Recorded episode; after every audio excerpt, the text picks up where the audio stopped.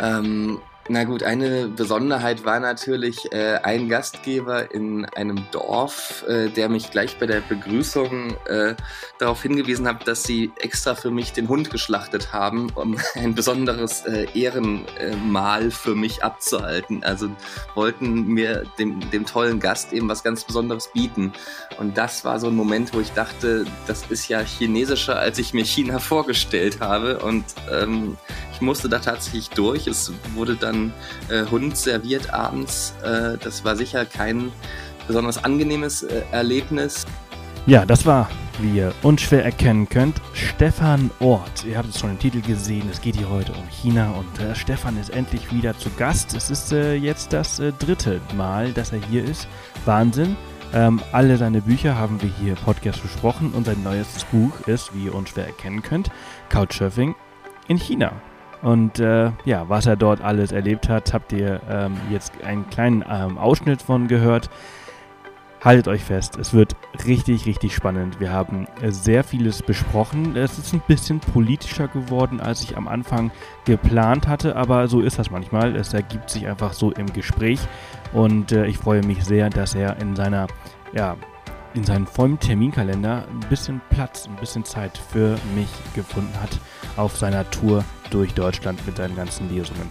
Ähm, holt euch auf jeden Fall dieses wahnsinnige Buch. Ähm, ich habe euch den Link zum Buch mit einem äh, Amazon Affiliate Link in äh, die Show Notes äh, gelegt. Ihr findet äh, die Show Notes unter www.offthepath.com slash Folge 131, weil dies die 131. Podcast-Folge ist.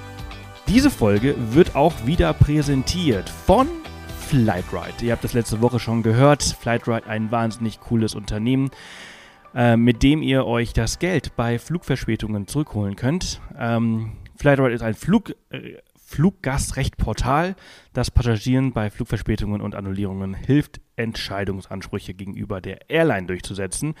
Ähm, ich habe es letzte Woche auch schon erwähnt, ich habe da gerade auch ein Case äh, gegenüber Condor am Laufen für meine Oma. Ähm, die ist dann vielleicht nicht so ganz affin, wie man äh, das Internet nutzt, aber dafür hat sie mich und äh, da holen wir uns jetzt gerade 600 Euro zurück für den Flug aus Südafrika, weil sie 24 Stunden zu spät in Frankfurt gelandet ist.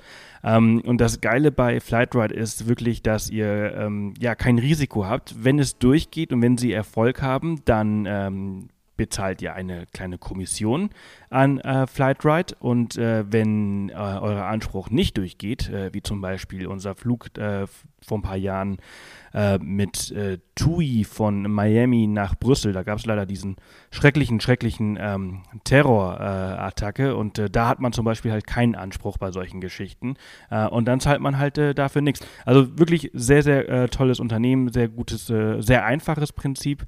Schaut gerne mal vorbei www.flightride.de und ihr könnt ähm, ja bis zu 600 Euro äh, kriegt ihr da zurück, je nachdem, wie weit euer Flug äh, war. Das ist halt eben ähm, gestaffelt auf die Entfernung. Äh, und äh, ja, also 200, zwischen 250 und 600 Euro könnt ihr dort für Flüge, die bis zu drei Jahre zurückliegen, zurückbekommen. Also wenn ihr vor drei Jahren äh, eine Flugverspätung von äh, eine Flugverspätung von mehr als drei Stunden gehabt habt und die Tickets noch habt, dann könnt ihr es auf jeden Fall besuchen, versuchen. Solltet ihr die Tickets nicht haben und eine Flugbestätigung, dann würde ich euch auch raten, es einfach mal zu machen. Schaut gerne mal vorbei, www.flightride.de und mit dem Code offthepath-15.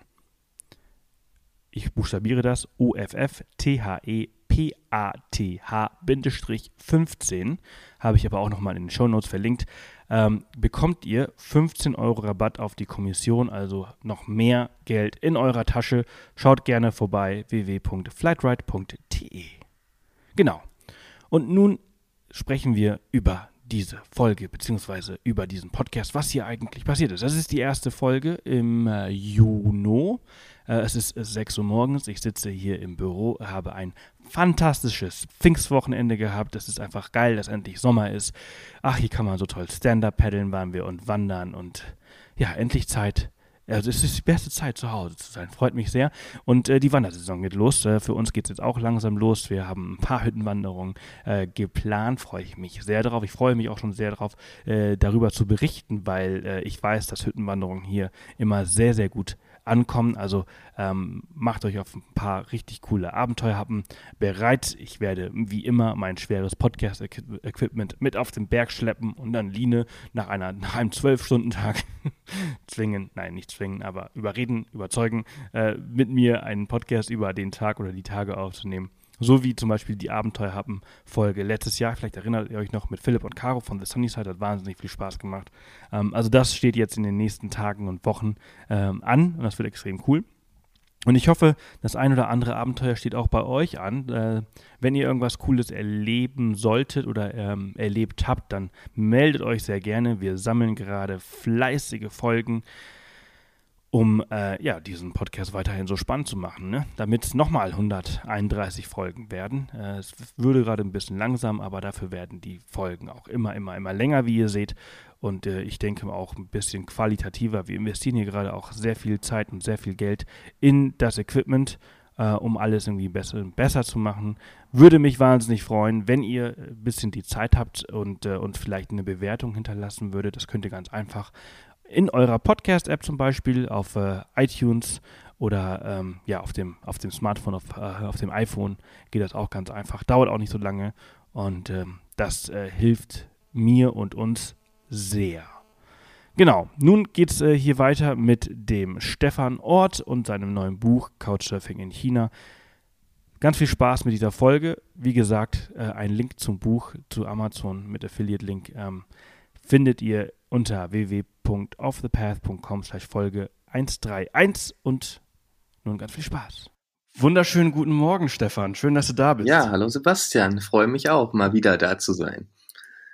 On the Road, äh, du erzählst dir die letzten Tage äh, viel über dein Buch oder liest viel äh, aus deinem Buch vor und äh, heute darfst du haha, überraschenderweise nochmal darüber erzählen.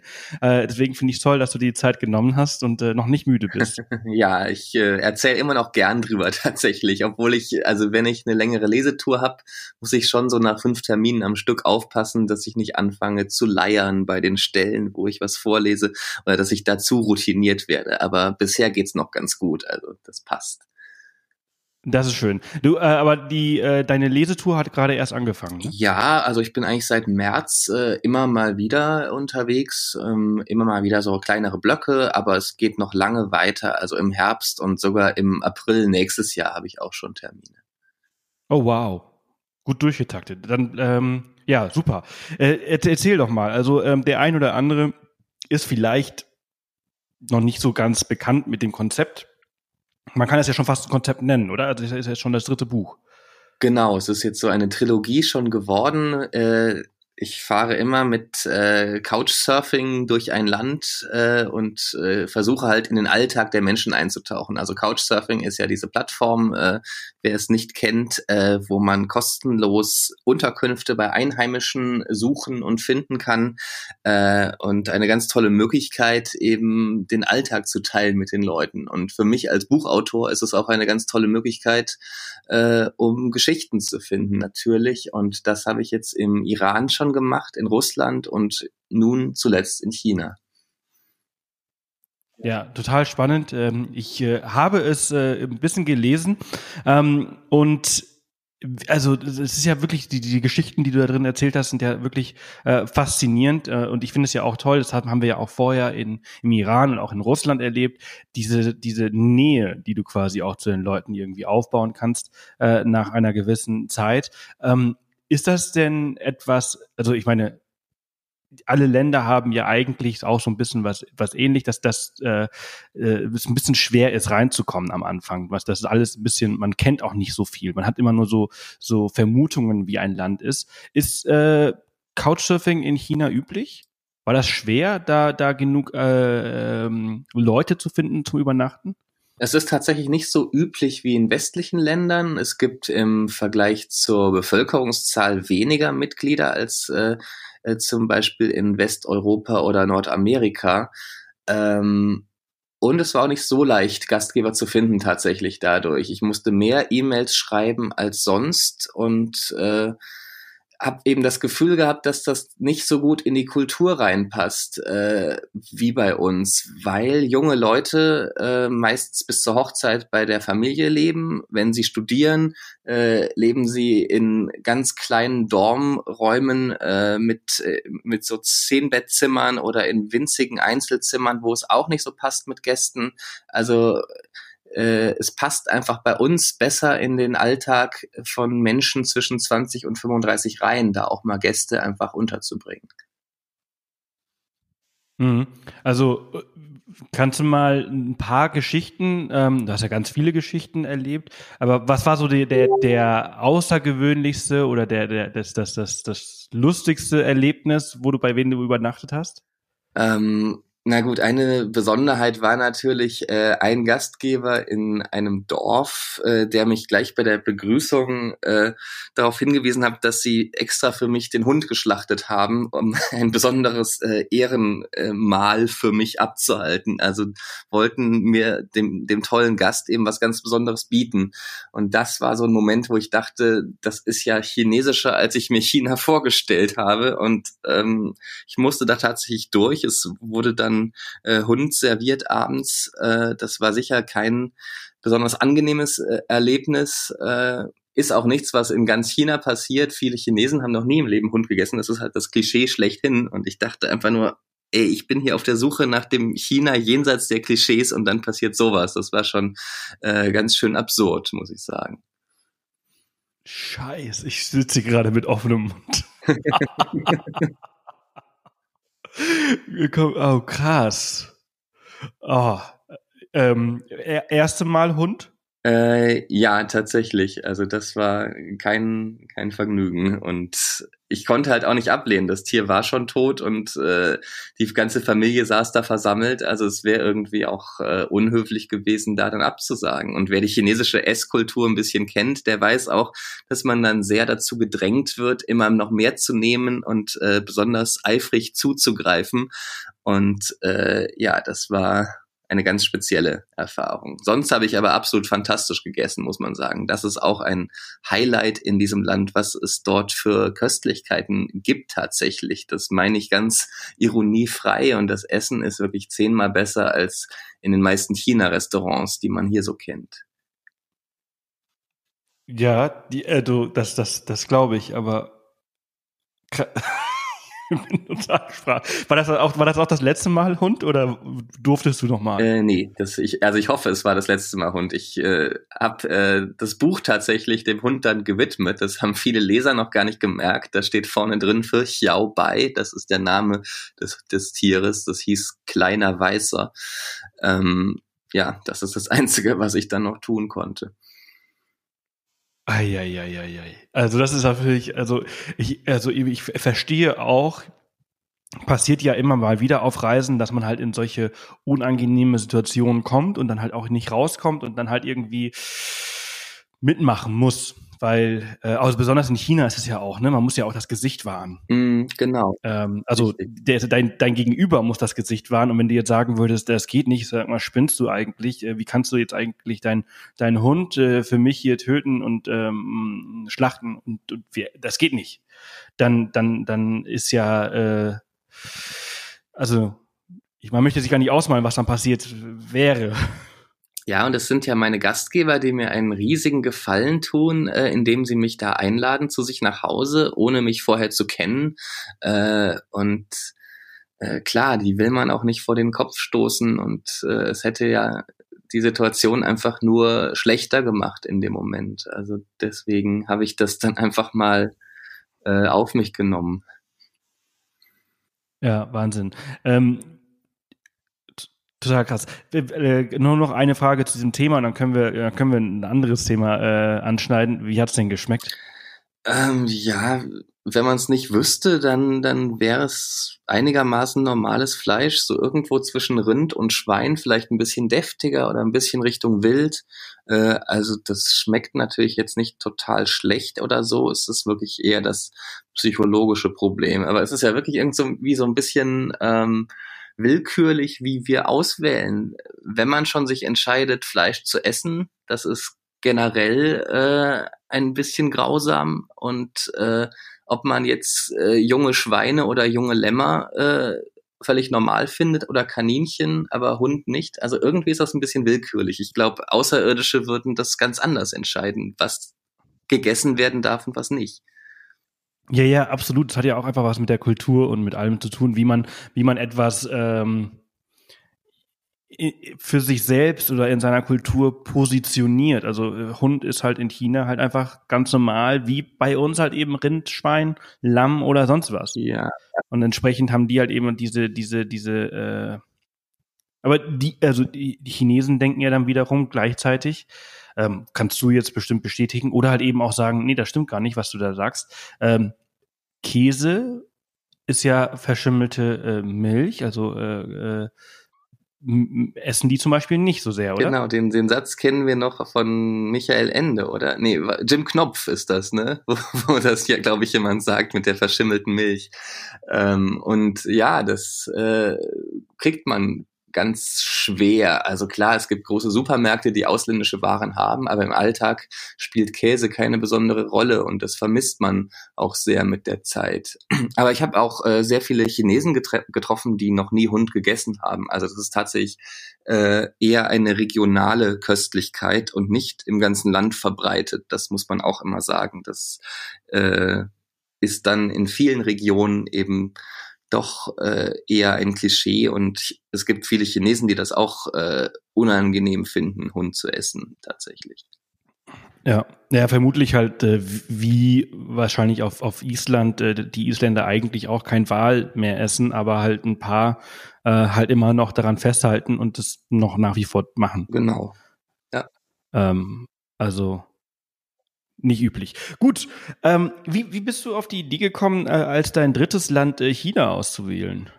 Ja, ich war schon öfter mal da gewesen, also dreimal auf vorherigen Reisen und fand es immer wahnsinnig spannend, wie schnell sich da alles ändert. Also es ist wirklich ein unfassbares Entwicklungstempo, was dieses Land seit äh, 30, äh, 40 Jahren da vorlegt. Äh, 2008 war ich zum ersten Mal dort, kurz vor den Olympischen Spielen und seitdem hat sich so viel getan. Es ist so viel neue Infrastruktur entstanden, ähm, neue Hochhäuser überall, neu, neue Hochgeschwindigkeitsbahnstrecken.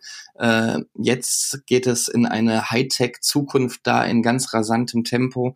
Also das ist absolut umwerfend. Äh, China ist jetzt nicht unbedingt ein Erholungsreiseland, wo man einfach hinfährt, um mal die Seele baumeln zu lassen. Es ist keine Entspannung meistens, äh, dort unterwegs zu sein, aber diesen Fortschritt mitzuerleben, äh, den es in dieser Art noch in keinem anderen Land gegeben hat, das ist total faszinierend immer wieder. Und äh, deswegen ja, sollte man da alle zwei, drei Jahre hin, um noch dran zu bleiben, weil wir oft doch von hier aus ein Bild von China im Kopf haben, das vermutlich schon zwei bis fünf oder sieben Jahre alt ist. Da hat sich inzwischen schon wieder einiges getan. Mhm. Aber wie, wie ist das denn in, in China dann vor Ort selbst? Also die Lücke zwischen Land und Stadt ist wahrscheinlich aber auch riesig, oder? Das auf jeden Fall. Also es hat sich viel getan. Der jetzige Präsident Xi, Xi Jinping ähm, tut sehr viel zur Armutsbekämpfung. Das ist ein ganz wesentlicher Teil seiner äh, Agenda auch und äh, da ändert sich schon was, aber natürlich strömen die Leute in die Großstädte weiterhin. Die Großstädte wachsen rasant, äh, dort gibt's mehr Jobs äh, und diese Modernisierung auf dem Land geht erheblich langsamer äh, voran. Ähm, das ist schon ein, ein ziemlicher Unterschied noch. Äh, aber man erlebt jetzt auch kein offensichtliches Elend äh, auf der Straße. Also das äh, habe ich in Indien mehr mitbekommen. Äh, man, man spürt das nicht so stark. Also da ist schon, da hat sich tatsächlich auch viel getan, äh, dass es extreme Armut deutlich seltener gibt als noch vor 10 oder 20 Jahren. Hm. Als du dich ähm, vorbereitet hast, nach China zu reisen, ähm, wie bist du auf diese Idee gekommen, dass du dass du, ähm, also nee, ähm, Was hast du so für Bedenken gehabt? Also du warst ja schon ein paar Mal dort, du hast ja gesagt, 2008 vor, vor den Olympischen Spielen warst du das erste Mal da, aber ähm, da bist du wahrscheinlich äh, noch als, als, als Privatperson oder als, als Journalist, als Teil deiner Arbeit vorher hingereist, aber jetzt warst du ja äh, und kürzere Zeit da gewesen. Jetzt, wie lange warst du jetzt äh, dort? Äh, drei Monate, von äh, März bis Juni 2018. Hat das mit äh, Visabeschränkungen zu tun? Ja, länger ging das nicht mit dem Visum. Das war schon recht lang. Also ein äh, Urlaubsvisum eine, äh, gibt es nur für vier Wochen. Und äh, ich war mit einem Besuchervisum, also auf Einladung einer Bekannten aus Shanghai dort. Da kann man dann bis zu drei Monate bekommen. Und äh, ja, also Bedenken, hauptsächlich hatte ich natürlich so gewisse Befürchtungen, da äh, als Journalist wieder zu arbeiten, äh, über so einen langen Zeitraum und zu recherchieren, mit äh, Leuten zu sprechen, auch, auch ein bisschen politische Themen natürlich hatte ich auf der Agenda. Und da waren schon so immer die Bedenken, dass ich dafür Ärger kriegen könnte. Ich war eben nicht mit einem Journalistenvisum äh, offiziell unterwegs, habe auch ein bisschen geschummelt beim Visumsantrag und bei dem Gespräch im Konsulat äh, vor der Abreise. Also das war auf jeden Fall äh, eine Angst, zumal ja da ein sehr effizientes Überwachungssystem äh, herrscht. Also es sind überall Kameras in der Öffentlichkeit.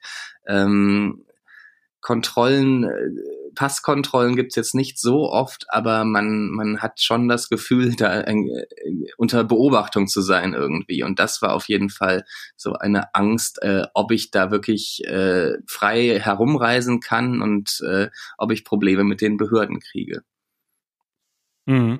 Wie ähm, war das denn dann? Also äh vor Ort. Du hast ja gesagt, also ja klar, der Sicherheitsmechanismus in China ist, ist, ist, ist groß und, und uh, omnipräsent. Ähm, hast du da Probleme bekommen? Ähm, es ging eigentlich überraschend äh, reibungslos im Endeffekt. Äh, in der Provinz Xinjiang im Nordwesten, äh, da gab es schon sehr viele Kontrollen. Da äh, wurde ich auch mal von der Polizei angehalten, dass ich äh, ein Foto von einer Moschee zum Beispiel löschen muss.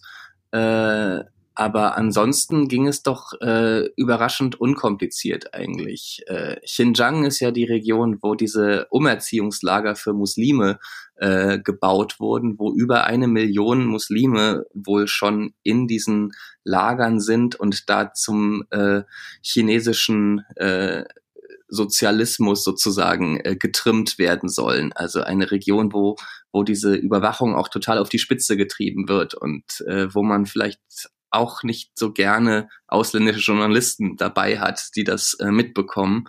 Ähm, das war schon nochmal eine sehr spezielle Erfahrung und doch ziemlich gruselig als äh, Abschluss dieser Reise. Das kann ich mir sehr gut vorstellen. Ich meine, diese, diese, dieser äh, Überwachungsstaat ist ja äh, bekannt und ich habe schon viele äh, Dokumentationen halt zum Beispiel auch gesehen. Ähm, jetzt wollen die dieses, dieses Ranking-System haben die äh, in manchen Provinzen oder Städten schon eingeführt, wo halt äh, man für gute Taten Punkte bekommt und für, für, für ja, nicht teilnehmen im öffentlichen Leben irgendwie gar keine oder schlechtere Punkte und dann irgendwie so eine Bewertung halt auch gibt, wo man dann halt äh, basierend darauf darf man Flugtickets kaufen und solche Geschichten.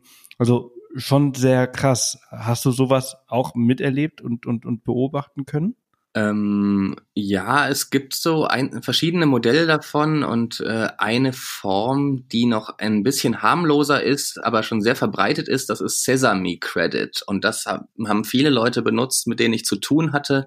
Da geht es hauptsächlich erstmal um finanzielle Transaktionen. Äh, Im Prinzip sammelt man da auch Punkte, wenn man häufig mit Alipay bezahlt, also dem damit verbundenen äh, Bezahldienst auf dem Handy der von der Firma Alibaba äh, dort angeboten wird. Äh, aber es äh, geht schon dahin, zum Beispiel, wenn man seine Miete nicht pünktlich bezahlt oder wenn man äh, Schulden nicht äh, zurückzahlt, äh, dass man dann äh, Minuspunkte bekommt und dann weniger äh, Vorzüge sozusagen genießt in dem System. Äh, das ist nur ein Anfang. Es gibt verschiedene Modelle davon und es soll in Zukunft eben auch äh, die politische Meinung damit reinspielen. Und da wird es natürlich ganz gruselig. Ähm, das gibt es als Modellversuch in einigen Städten bereits. Äh, wer sich eben kritisch über die Partei äußert, bekommt da auch äh, Minuspunkte. Und sogar wer Freunde hat, die sich kritisch über die Partei äußern oder Freunde, die eine niedrige Punktzahl haben, äh, der hat eben auch Nachteile bei seinem eigenen Score. Und äh, das ist ein äh, unfassbar mächtiges System, wie man die Menschen natürlich aus, auf Staatslinie äh, trimmen kann. Und äh, es ist äh, faszinierend und erschreckend gleichzeitig, äh, sich diese Möglichkeiten vorzustellen, die damit einhergehen. Total. Also, ich meine, das, das erste, was du ja erwähnt hast, ist ja eigentlich nur eine erweiterte Schufa. Genau. Was wir ja in Deutschland eigentlich auch haben. Ähm, wo halt unter Kreditwesen analysiert wird, ob wir Schulden haben, ob wir zurückzahlen und so weiter, aber halt nur ein bisschen erweitert, ein bisschen mehr ins Detail. Aber das Letztere, das ist halt etwas, was für uns halt total unbekannt ist. Wir können hier sagen und machen, was wir, was wir, was wir meinen. Wir können hier die, die ähm, AfD wählen und das backfired nicht so ganz, äh, aber äh, äh, man kann auch mit Leuten befreundet sein, mhm. wenn man es möchte, ja. die das wählen. Ähm, aber auch das ist mir frei. Äh, ich darf das sagen und es bewertet mich niemand da, dafür. Das darfst du halt dort nicht. Das ist schon krass. Absolut, ja. Und äh, ich fand es auch äh, interessant zu beobachten, dass die Leute damit relativ sorglos umgehen dort mit dieser Entwicklung. Viele habe ich gesprochen, die wussten gar nichts davon, dass das kommt. Es ist nicht so ein Riesenthema äh, wie bei uns. Ähm, und manche. Wird es also also heimlich ähm, eingeführt? Heimlich auch nicht. Das geht nicht bei so einem großen Projekt, aber das ist nicht in den Staatsmedien jetzt nicht das Thema Nummer eins. Und äh, gleichzeitig äh, diese Propaganda dort äh, äh, funktioniert einfach sehr gut. Man zeigt äh, ständig äh, positive Beispiele jetzt zum Beispiel von der Überwachung nochmal. Äh, man zeigt, wie Verbrecher innerhalb von fünf Minuten gefasst wurden nach der Tat dank dieser hochintelligenten äh, äh, Überwachungskameras oder wie jemand in der U-Bahn umkippt äh, und nach drei Minuten sind die Sanitäter da und retten ihm das Leben. Und man sieht eben ständig positive Beispiele von diesen, was diese neuen Technologien machen. Äh, das, dieses Social Credit System äh, soll eben auch hauptsächlich dafür da sein, um Verbrechen zu bekämpfen und die Leute zu besseren Menschen zu machen, sozusagen. Es gibt großes Misstrauen innerhalb der Menschen, also untereinander. Und äh, das ist auch noch so ein Grund, warum manche glauben, das ist doch total super. Dann kann man demnächst die Punktzahl des anderen sich angucken und dann weiß man schon mal, ob man dem vertrauen kann oder nicht. Ist doch äh, eigentlich sehr praktisch. Also solch pragmatische, äh, un ja, bedenkenfreie Aussagen habe ich dazu tatsächlich gehört manchmal. Mhm. Also man kann die Erklärung ähm, verstehen, auch wenn man es nicht so wirklich versteht. Ne? Also das ist ähm, macht ja Sinn, was sie sagen. Mhm. Und, und, und, tatsächlich ist es ja auch so, dass, dass äh, wenn du sagst, dass dank der, der superintelligenten Überwachung ähm, solche, solche Fälle, so ähm, Kriminelle schnell äh, erwischt werden oder halt das äh, Medizinwesen, wenn jemand umfällt, halt sofort äh, geholfen werden kann. Besonders in einer Zeit, wo ja heute sowieso jeder nur noch an sich denkt. Ähm, wo in, in Deutschland ja immer wieder Tests gemacht werden oder halt auch Fälle passieren, wo halt einfach alle äh, ihr Handy rausholen und äh, draufhalten, aber niemand auf die Idee kommt, wirklich hinzugehen und zu helfen, ähm, kann sowas tatsächlich positiv sein. Aber dieses Aber ist immer mit, dem, äh, äh, mit dabei. Äh, es kann halt eben halt auch anders genutzt werden, ausgenutzt werden und ähm, das Risiko ist halt schon auch sehr hoch, dass das passiert, wie jetzt der Fall auch zeigt. Absolut. Und wenn natürlich da so eine Staatsmacht dahinter steht, die auch ganz klare Ideen hat, äh, wie sich ein äh, guter Staatsbürger zu verhalten hat, äh, wenn, wenn dann jede Kritik an dieser Staatsmacht zum Beispiel Minuspunkte gibt, das ist natürlich schon etwas, das hat sich äh, Orwell nicht so extrem vorgestellt, sozusagen, weil er noch nichts von diesen digitalen Möglichkeiten wusste. Ja, Jetzt, wo du das so erlebt hast, was da so möglich ist, zum Beispiel halt auch dieses, dieses Überwachungssystem oder dieser Überwachungsapparat, ähm, und du bist ja jetzt auch, du warst drei Monate dort und bist ja jetzt wieder zurück in, in deinem Hamburg oder jetzt bist du halt in Köln und reist gerade durch Deutschland und siehst so, wie die Menschen sind und was halt so abgeht in, in, in deinem Heimatland, in deiner Kultur. ist da etwas, was du aus der, aus dieser modernen chinesischen Welt sagst, so, ey, das ist eigentlich richtig gut. Warum führen wir sowas eigentlich hier nicht ein? Das fehlt hier doch total oder würde richtig gut ankommen. Also man, man fühlt sich tatsächlich schon um ein paar Jahre in die Vergangenheit versetzt, wenn man hier hinkommt. Und ich weiß auch, dass manche Chinesen das so empfinden, wenn sie eine Europareise machen, äh, weil zum Beispiel einfach noch ganz viel mit Bargeld gezahlt wird. Das ist vielleicht ein Beispiel. Äh, dort ist es total üblich, alles mit dem Handy zu bezahlen. Viele Leute nehmen überhaupt kein Bargeld mehr mit. Ähm, ich denke, das ist etwas, das wird bei uns einfach kommen, fast schon zwangsweise, weil es einfach die praktischer, praktischere Variante ist und in, wenn man da eine Möglichkeit findet, dass es, dass man eben dem Anbieter auch vertraut, äh, über den man äh, seine Transaktionen dann macht, dann sehe ich da keine so großen Hindernisse. Also das wird einfach äh, kommen hier. Und äh, ich denke, es gibt viele Technologien, äh, die eben auch auf Big Data basieren zum Beispiel, wo es jetzt Möglichkeiten gibt, die es vor zehn Jahren nicht gab und man muss sich einfach damit auseinandersetzen. Man kann die nicht ignorieren und man muss hier eben äh, ethisch verträgliche äh, Varianten finden, wie man das auch nutzen kann. Also äh, da ist ein Problem. Da kann uns äh, China tatsächlich schnell sehr weit voraus sein, weil sie eben weniger Regeln haben. Also nur ein Beispiel zum Beispiel ist da auch äh, die Forschung in der Medizin. Man kann, äh, wenn man an alle Patientendaten rankommt und mal eben eine Million Menschen checken kann, wie sie auf ein neues Medikament reagieren, was gerade eingeführt wurde, dann kann man einen unfassbar tollen Datenschatz äh, ganz schnell haben, der dieses Medikament vielleicht weiter optimiert oder der einem ganz schnell genau sagt, äh, wie wirksam ist das eigentlich. Und so eine Forschung äh, aus gutem Grund äh, dürfen wir die bei uns nicht äh, so betreiben, aber äh, da ist man dann im Endeffekt langsamer und man muss einfach überlegen, wie geht man mit, mit dieser Situation um, dass, dass man halt natürlich ethische Schranken haben sollte, aber es sind Technologien da, die, die man auch irgendwie nicht ignorieren kann. Mhm. Ja, das, äh, ja, das ist auch so ein Thema, mit dem ich mich auch immer, immer wieder. Ähm, also ich war in China selbst nicht, aber ich war halt in Hongkong und Macau, mhm. was ja mehr oder weniger oder, oder sag, sag du es mir, weil ich war ja noch in China. Ich sage jetzt same same ist. Besonders Hongkong ist same same wie China, meine ich. Aber ist das so? Ähm, äh, Hongkong fühlt sich schon noch deutlich äh, westlicher an irgendwie durch den langjährigen britischen Einfluss da. Das äh, also klar, es ist es ist so ein China Light vielleicht würde ich sagen, aber äh, doch ein, eine Stadt, die die eine andere Geschichte noch hat und äh, gut, es gibt tolles Essen, das, das kann man dann sehr ähnlich erleben wie im äh, Festland China. Äh, aber ja, es ist noch eine etwas weniger fremde Welt, glaube ich auch.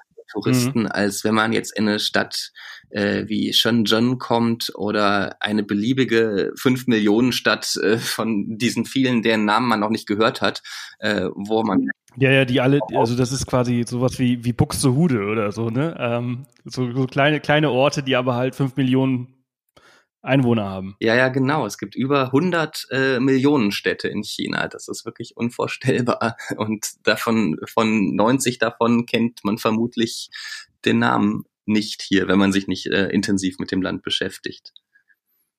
Ja, ja, ja, das äh, glaube ich. Ähm, und also das, jetzt, wo du es auch alles sagst, macht das natürlich auch total Sinn. Also ich meine, äh, Hongkong ähm, ist zwar äh, chinesisch angehaucht, aber ich meine, ähm, es ist sehr einfach, sich dort äh, fortzubewegen. Sie sprechen alle Englisch wegen ihrer Historie. Ähm, und ähm, das ist dann schon nochmal alles de deutlich einfacher. Äh, war vielleicht jetzt nicht der, der beste, das beste Beispiel. Entsprechend kenne ich China halt wirklich gar nicht. Aber was ich eigentlich damit sagen wollte, ist diese, diese moderne, diese, mhm. dieses fortgeschrittene. Ähm, wenn du sagst, man fühlt sich halt so ein bisschen ja zurück, in der Zeit zurückgeworfen, wenn man hier landet oder hier ankommt in Deutschland. Und das ist ja das, wovor die Deutschen ja halt auch, äh, besonders die deutsche Wirtschaft ja auch so Angst hat. Mhm. Äh, aber diese vielen, vielen Regeln, die uns hier immer so binden, ähm, uns auch so ein, so ein kleiner Klotz am Bein sind, ne? die halt, halt eben so zurückhalten.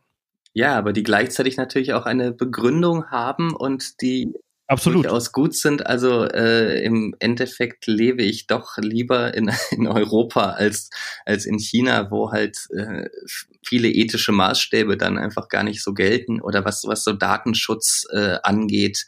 Ähm, äh, das, das ist dann das gibt es einfach nicht so wie bei uns. Aber natürlich, das ist immer das Thema in der Wirtschaft. Es verlangsamt uns hier. Äh, Entscheidungen brauchen länger. Äh, und äh, da ist jetzt gerade so ein Punkt erreicht, wo wir wirklich im internationalen Wettbewerb äh, zurückfallen. Das ist äh, eine ganz neue Situation. Es gibt da zum ersten Mal ein äh, Land, äh, was eine völlig andere äh, Staatsform hat, eine ganz andere ein anderes Selbstverständnis äh, und was wirtschaftlich absolut wettbewerbsfähig ist oder sogar stärker wird, höchstwahrscheinlich sogar stärker wird. Und das, wir haben immer die Erfahrung gemacht, die demokratischen Staaten äh, sind im Endeffekt auch wirtschaftlich stärker als der Rest der Welt. Aus den letzten 200 Jahren kennen wir das nicht anders.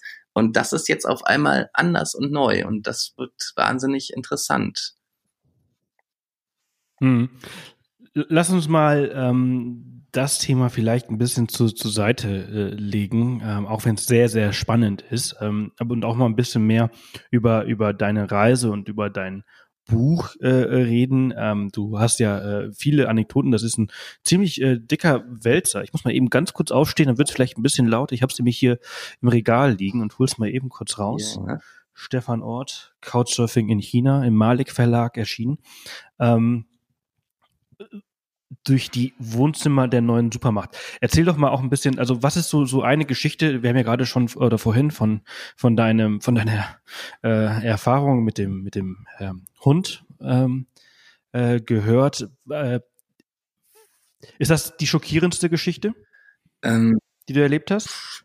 Also am schockierendsten fand ich schon die Situation in der Xinjiang-Provinz, äh, wo eben diese Überwachung noch mal noch stärker auf die Spitze getrieben ist, wo man wirklich äh, wie in einem, wie man sich fühlt wie in einer Science-Fiction-Version äh, Chinas, äh, wo wirklich äh, die Menschen quasi rund um die Uhr äh, überprüft werden und große Angst haben vor der äh, vor der Regierung und vor dieser Staatsmacht. Äh, das war noch, das war sicher erheblich äh, schockierender.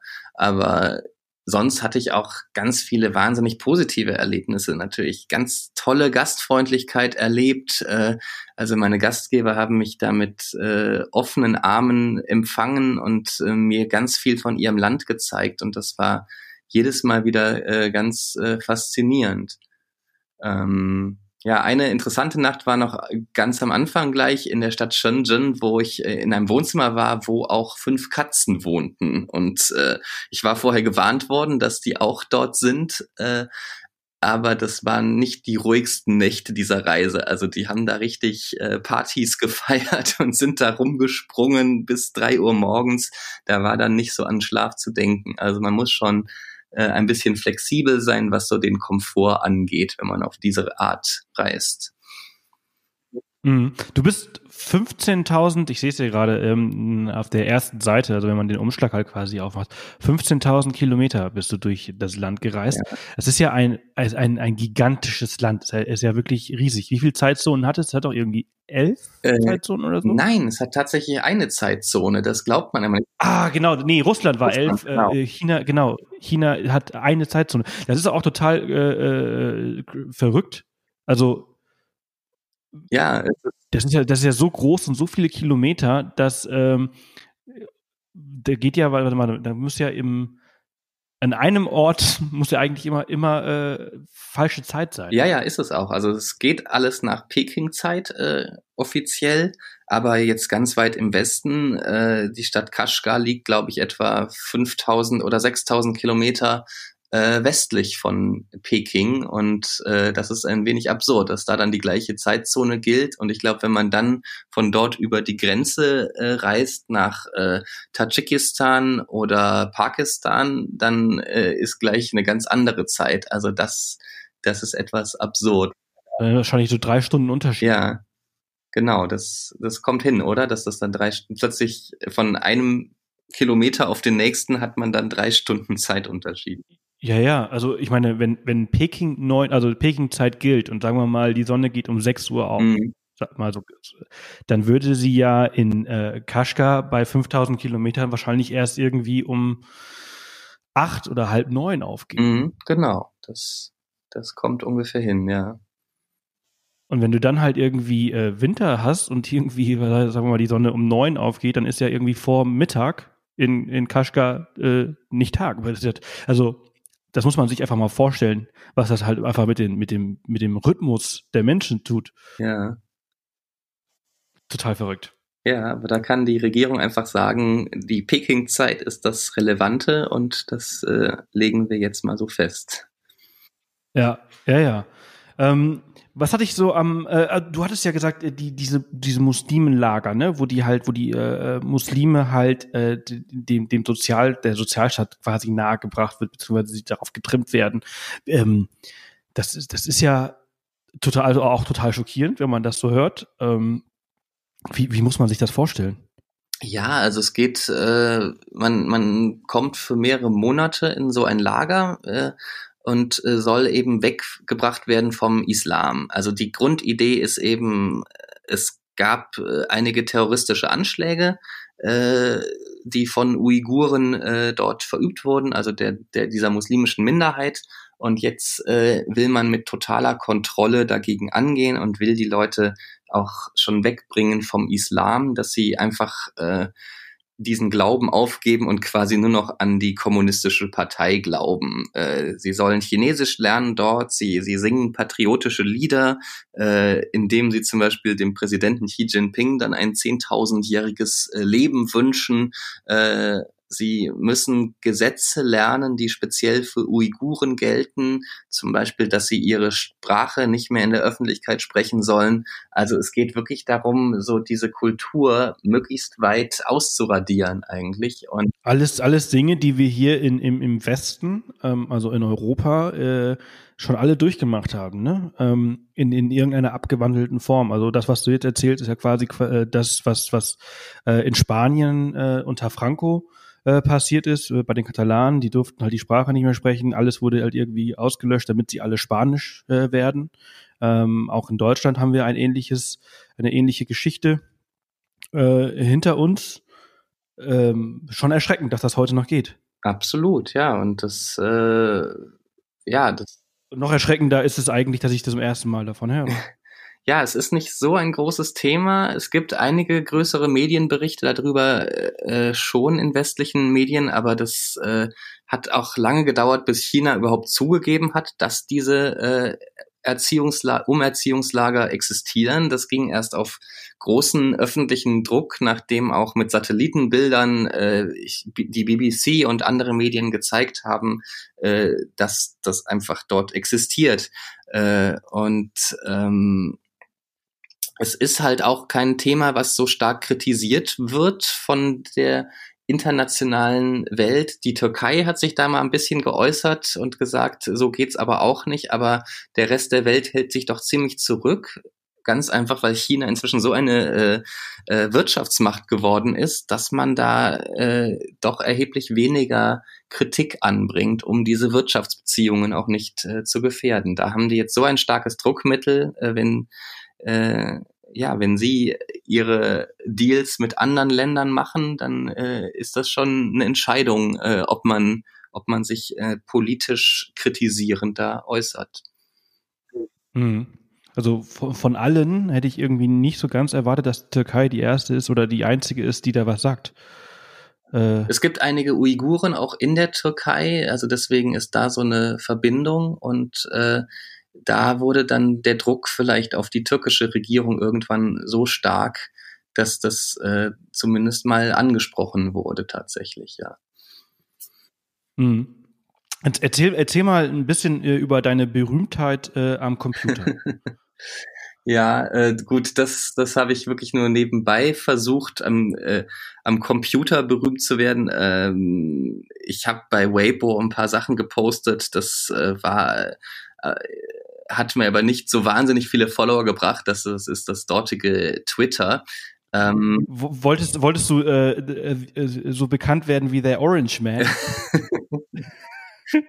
äh, nee, ich habe aber, also die Reise hat so angefangen, dass ich eine Couchsurfing-Besucherin hatte, die hat mir ihr Land in den äh, tollsten, äh, schillerndsten Farben geschildert und dass man eben gerade als Ausländer dort das tollste Leben überhaupt haben kann, dass ich reich und berühmt werde, dass mir alles offen steht, dass ich äh, äh, die genialsten Erlebnisse haben werde. Und äh, ich äh, das war jetzt nicht unbedingt der Hauptgrund, dorthin zu fahren, aber das war natürlich etwas, was ich dann so ein bisschen auch mal äh, austesten wollte, möglicherweise.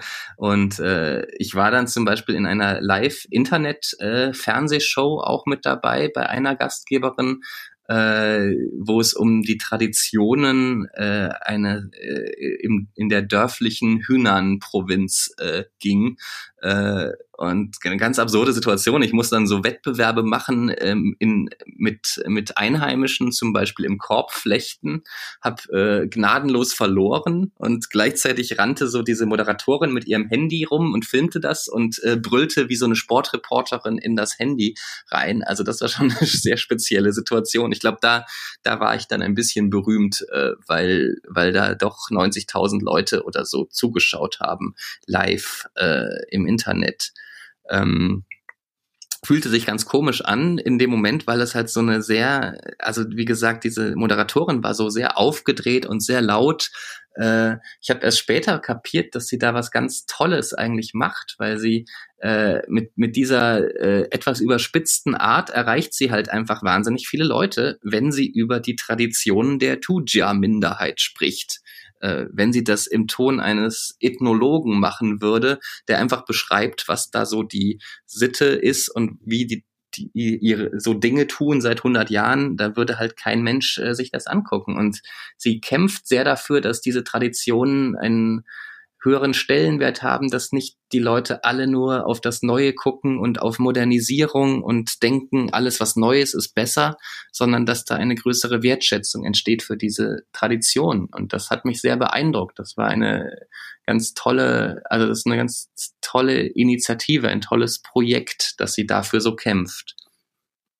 Mhm spannend. Also spannend auch das mitmachen zu dürfen und das dann halt auch äh, quasi wenn das dann im Nachhinein halt äh, das, das, das Bild erst komplett wird, wenn man da zuerst denkt man ja wahrscheinlich, ich weiß nicht, was du gedacht hast, als du da äh, Körbe geflechtet hast, aber ähm, dieser, die, das, das, das Bild hat sich ja wahrscheinlich erst im Nachhinein so, so ganz erschlossen. Ja, ja, genau. Ich war tatsächlich äh, irgendwie nicht besonders gut gelaunt in den ersten zwei Tagen mit diesem Fernsehteam, weil, äh, weil ich immer auch nicht wusste, was die als nächstes mit mir vorhaben. Und äh, wie gesagt, diese Sendung kam mir doch könnten sie ja auch irgendwie ausnutzen, dass endlich mal ein Europäer oder ein Weißer da ist. Ja, ja, man ist schon manchmal so ein bisschen, äh, ich musste dann auch so eine traditionelle äh, Tuja, äh, äh, äh, also die, die Kleidung tragen, die dort äh, üblich ist. Also es sah schon irgendwie skurril aus und äh, ähm, ja, man ist als Ausländer in China schon manchmal auch äh,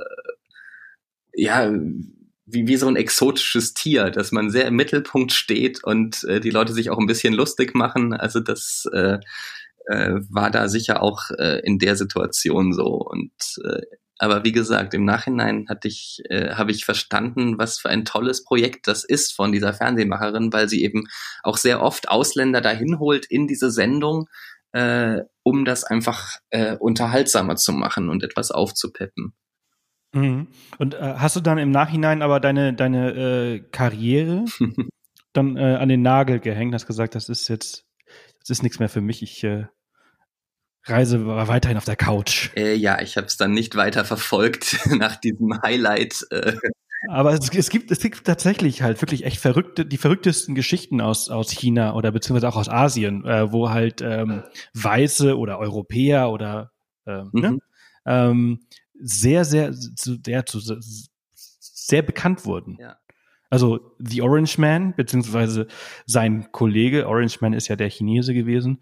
Ich weiß jetzt leider nicht mehr, wie er genau heißt. Für alle, die jetzt zuhören und nicht wissen, wovon wir reden, ähm, einfach mal googeln, Orange Man China.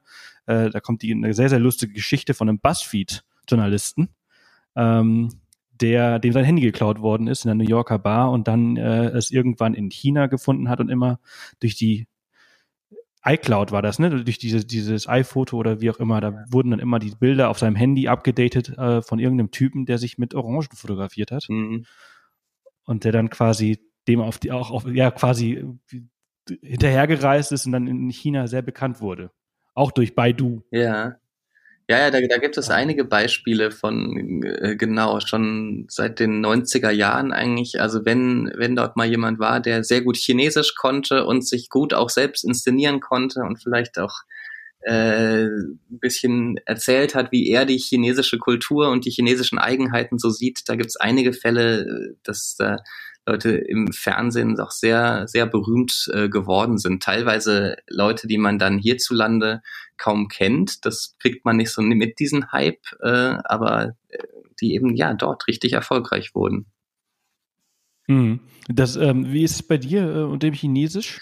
Äh, 我会说一点中äh, 中文，但是不太好, sage ich immer. Ich, ich kann ein bisschen Chinesisch sprechen, aber nicht äh, sehr gut. Äh, und ich habe einige Crashkurse vorher äh, gemacht, äh, habe über Skype Einzelunterricht genommen, äh, mich schon sehr intensiv damit beschäftigt, aber das ist ein Fass ohne Boden. Diese Sprache ist wirklich äh, ein, eine Lebensaufgabe quasi und äh, ich kann halt nach dem Weg fragen, ich kann äh, ein Bahnticket am Bahnhof äh, kaufen, ich kann Essen bestellen, also das hilft dann schon sehr, um gerade so in den ländlichen Regionen äh, durchzukommen, wo dann häufig doch niemand mehr Englisch äh, spricht. Aber ansonsten gibt es wirklich tolle Übersetzungssoftware auch. Also Google Translate hat zum Beispiel eine Sprachfunktion, dass man einfach auf Deutsch da reinspricht oder auf Englisch und äh, es kommt auf Chinesisch äh, raus und das ist doch ziemlich, äh, das funktioniert ziemlich gut.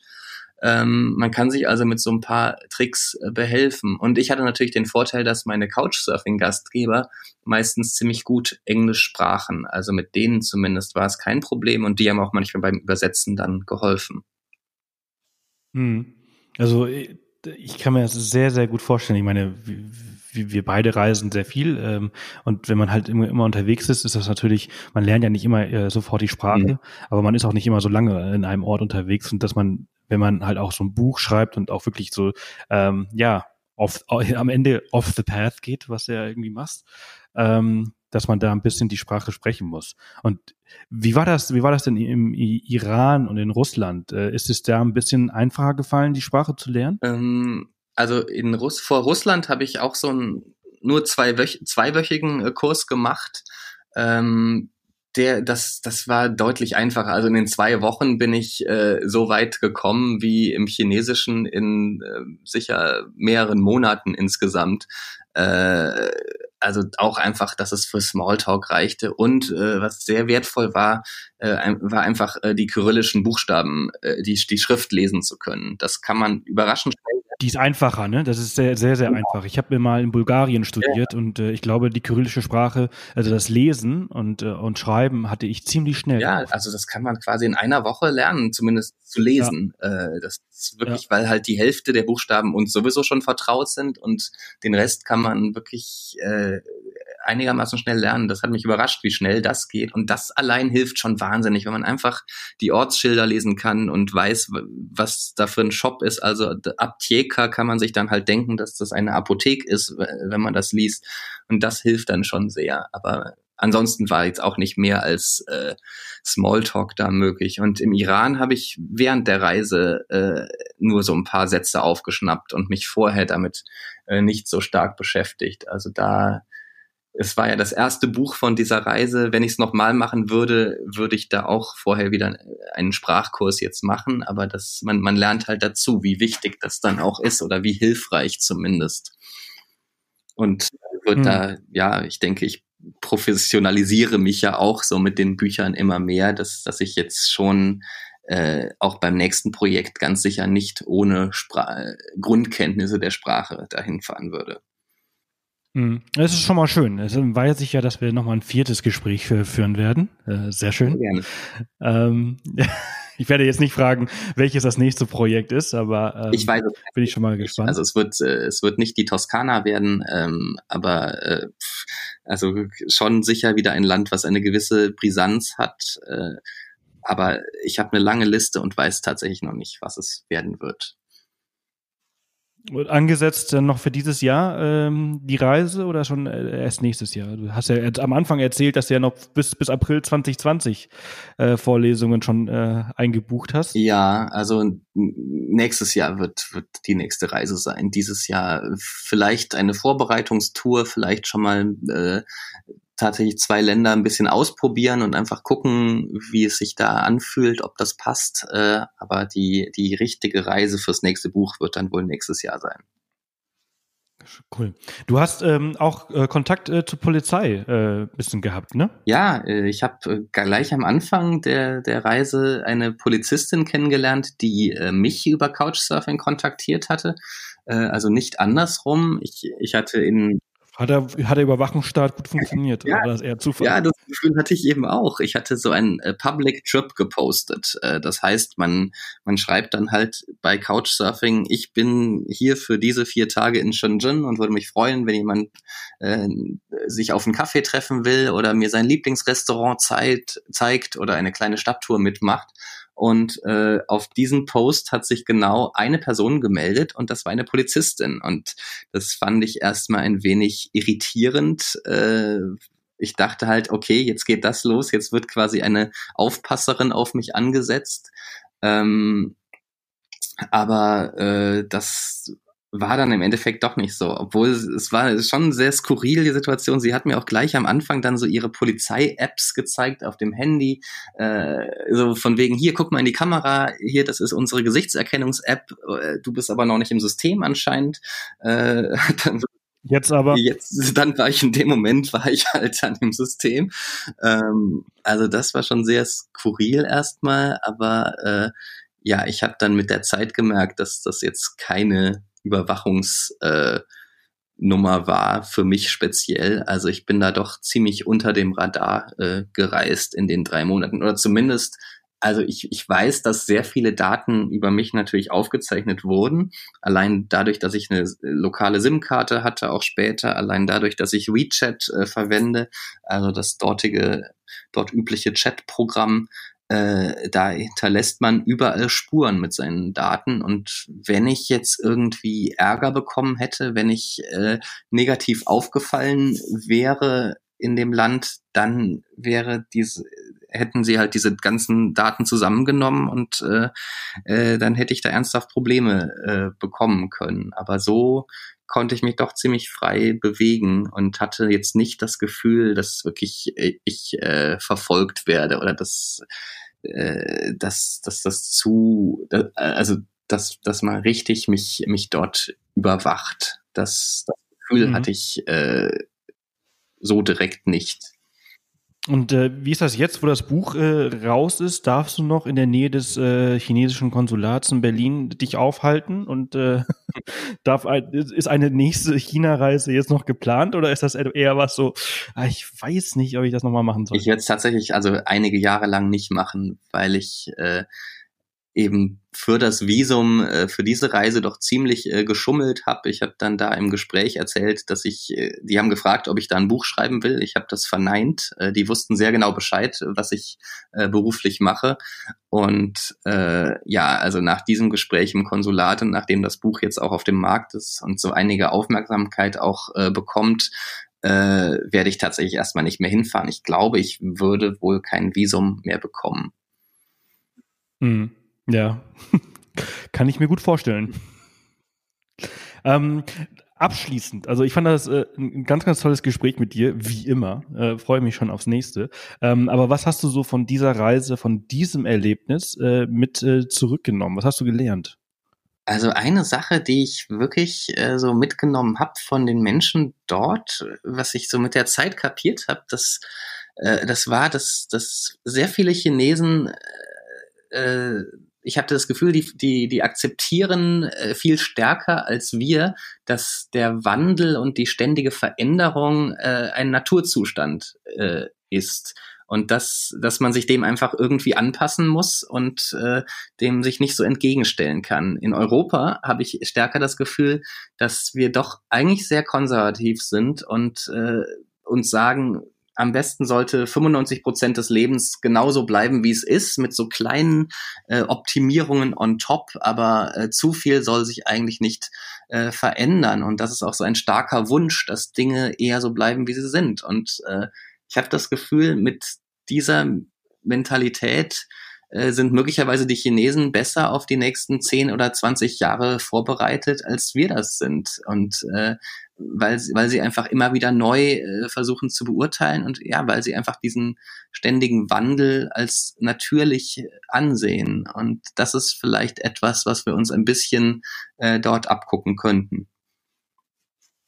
Ein sehr, sehr spannendes Schlusswort. Ähm, also ich kann nicht beurteilen, was die Chinesen, äh, wie das so ist, aber das, was du für, für uns gesagt hast ähm, in Deutschland, äh, kann ich, äh, sehe ich auch so. Äh, Veränderung ist, wird immer eher als schlecht angesehen, weil äh, don't, äh, don't, don't fix it uh, until it's broken, oder wie heißt der Spruch? genau.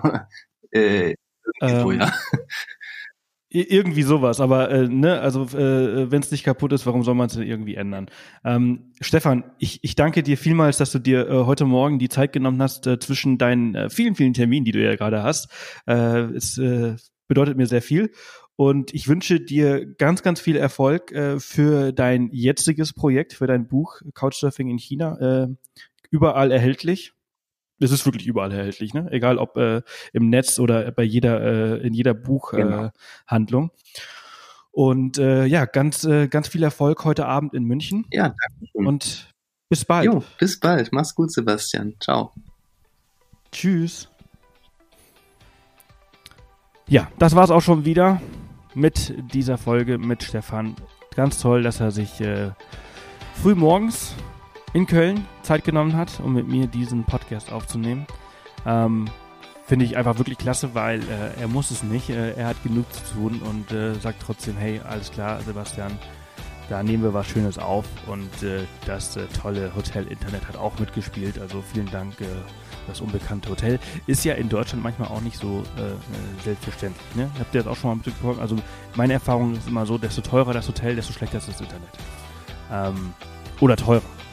Oder beides. Manchmal auch eine Kombination aus beidem.